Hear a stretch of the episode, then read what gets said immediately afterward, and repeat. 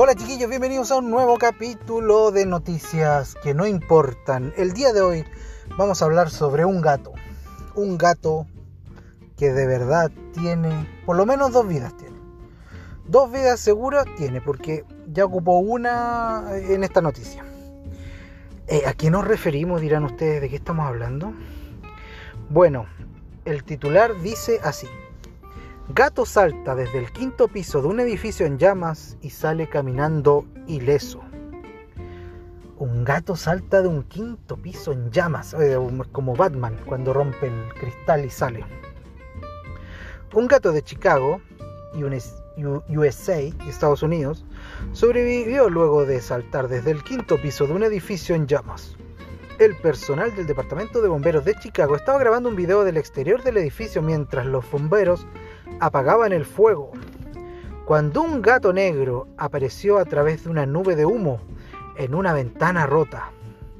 El felino probó brevemente el costado del edificio con sus patas delanteras y luego saltó. Claro, aquí está una, una, una foto del gato saltando. Ah, pero aquí está el video. Aquí está.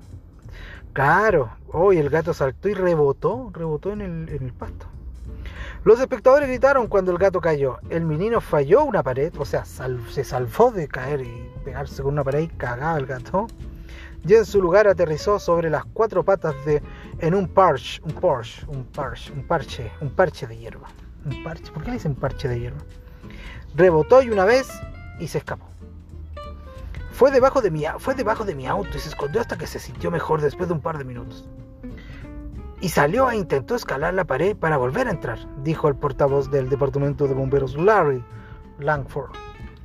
El, el gato no resultó herido, dijo Langford, y agregó que estaban tratando de localizar a su dueño.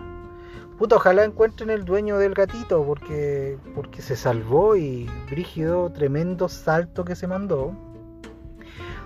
O sea, imagínate, el gato, el instinto del gato de sobrevivencia, de saltar para salvar su vida, yo lo encuentro increíble. Bueno chiquillos, es una noticia cortita, espero que les haya gustado.